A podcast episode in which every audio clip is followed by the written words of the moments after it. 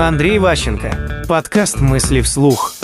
Соревновательность. Есть много людей, которые склонны к соревнованию, и из них выжимается максимум эффективности, когда они находятся в положении догоняющего. Когда им очень хочется быть вверху, их слегка приспускают, и они, там, чтобы быстрее на вершину, у них максимальный креатив, максимальная самоотдача, готовность к труду и обороне. То есть это форма мотивации, соревнования. Поэтому типичная тема была в СССР устраивание соревнований. Но, к сожалению, начальники проигрывать не любят особенно в нашей стране. И поэтому в нашей стране была массовая фальсификация итогов соревнования. У нас все всеми выигрывали. У нас было как в Америке, да? Типа вот музыка, есть такая игра «Музыкальные стулья», где там все время слотов не хватает. А сейчас модная игра толерантная, когда всем хватает стульев. Такое соревнование для всех. Все, все никто проиграл. Вот это сейчас э, самое поганое, что есть воспитание детей, когда все, ты родился, и ты уже победитель.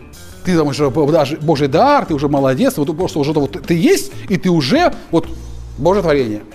И из-за этого куча проблем на работе, куча вот все миллениалы, разговоры про разные поколения, именно потому, что мы слишком гуманны к детям, а потом к взрослым, ко всему остальному. Люди, не, вот они сейчас даже соревнования пережить не могут. Ладно, там наказание, они не могут пережить проигрыш. У них разочарование, они увольняются, у них фрустрация, депрессия. Мысли вслух. По материалам курса Андрея Ващенко «Личная эффективность».